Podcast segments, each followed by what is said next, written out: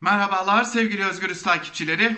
Yeni bir Ankara Kulisi programıyla hem Özgürüz Radyo'da hem de Özgürüz Radyo'nun YouTube hesabında bir kez daha sizlerle birlikteyiz. İyi bir gün geçirmenizi temenni ederek başlayalım.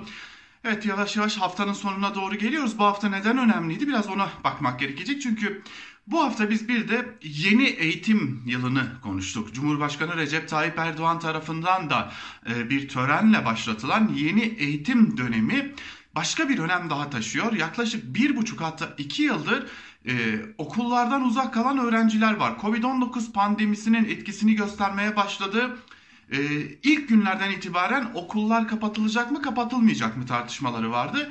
E, ilerleyen günlerde de okulların en azından bir hafta tatil olacağını açıkladı. Eski Milli Eğitim Bakanı tırnak içerisinde görevden affını isteyen Milli Eğitim Bakanı, eski Milli Eğitim Bakanı Ziya Selçuk tarafından duyurulmuştu. Bu kapanma dönemi öyle bir hafta, iki hafta, bir ay, iki ay değil tam bir buçuk yıl kadar sürdü. Bir buçuk yıl boyunca e, öğrenciler aslında ciddi manada eğitim ve öğretimden uzak kaldılar. Şimdi bunun yerine getirilen bir sistem vardı. Bu sisteme uzaktan eğitim ya da online eğitim denildi.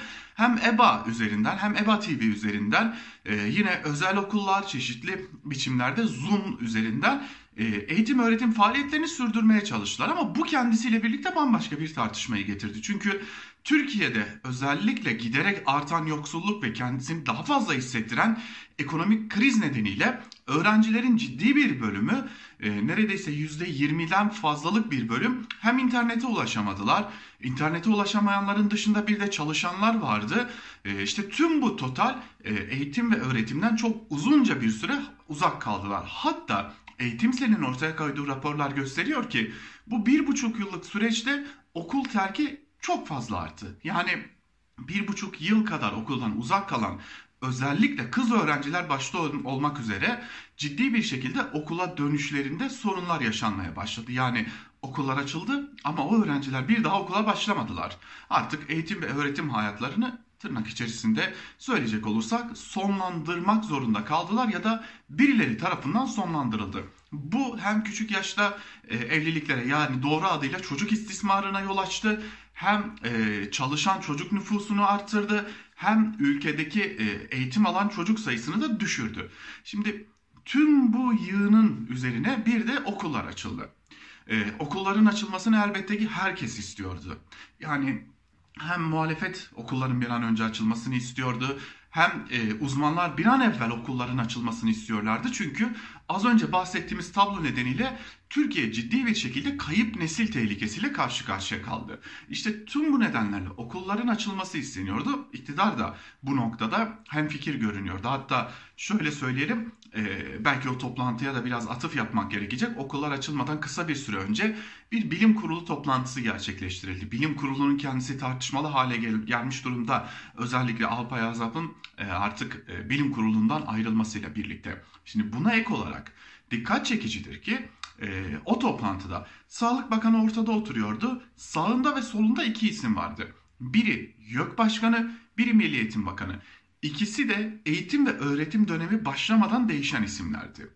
Yani e, yepyeni bir eğitim dönemine girileceği imajı mı verilmek istendi yoksa pandemi döneminin başarısızlığı mı kabul edildi bunu bilmiyoruz. Ama ortada oturan Sağlık Bakanı'nın da tablosu ilginçti. Çünkü görüyoruz ki açık bir şekilde e, pandemi de tam anlamıyla yönetilemiyor ve 20 binleri aşkın vaka sayıları e, giderek aşı karşıtlığının yer bulması ve tabii ki bir de ölüm sayıları artışını sürdürüyor. Ortada da artık başarısızlığı açık bir şekilde konuşulan Sağlık Bakanı vardı. İşte o toplantının sonunda da okulların kesin ve net olarak açılmasına karar verildi. Fakat öğrenciler okullara gittiklerinde yani 6 Eylül pazartesi günü öğrenciler okullara gittiklerinde çok başka bir tabloyla karşılaştılar.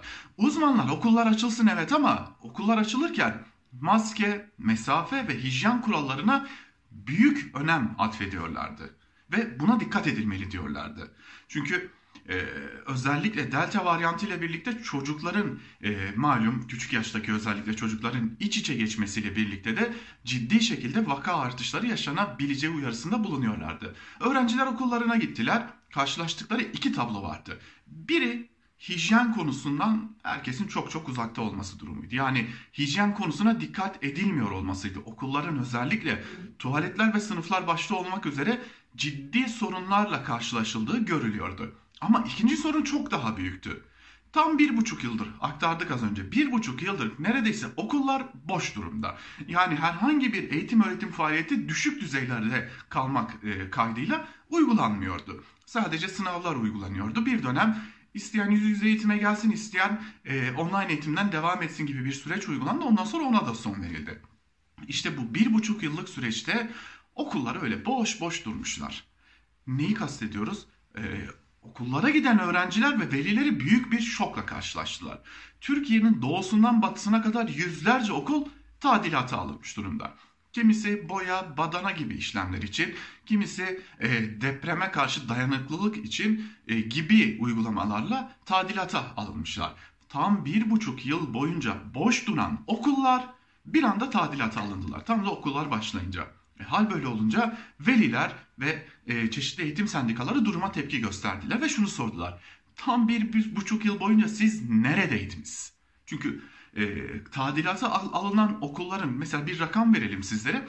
Diyarbakır'da sadece Diyarbakır'da 11 okul kapalı. İstanbul'da bunun 20'yi geçtiği belirtiliyor. Antalya'da 5'ten fazla okulun kapalı olduğu belirtiliyor. İşte bu tadilata alınan ve kapalı olan okullardaki öğrenciler başka okullara nakledilmiş durumdalar.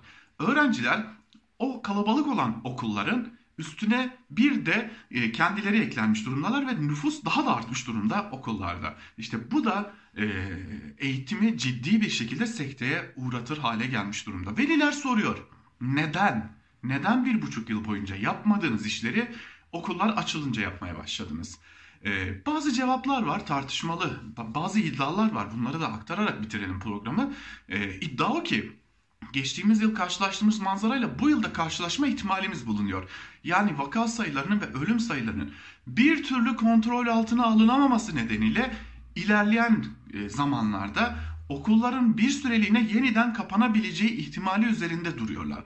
Hatta okul müdürleri başta olmak üzere e, çeşitli yöneticiler bu tarz bir duyum aldıklarını velilere iletmişler ve velilere işte biz bu nedenle tadilatı başlattık çünkü okullar çok uzun süre açık kalmayabilir duyumunu velilere de iletmiş durumdalar.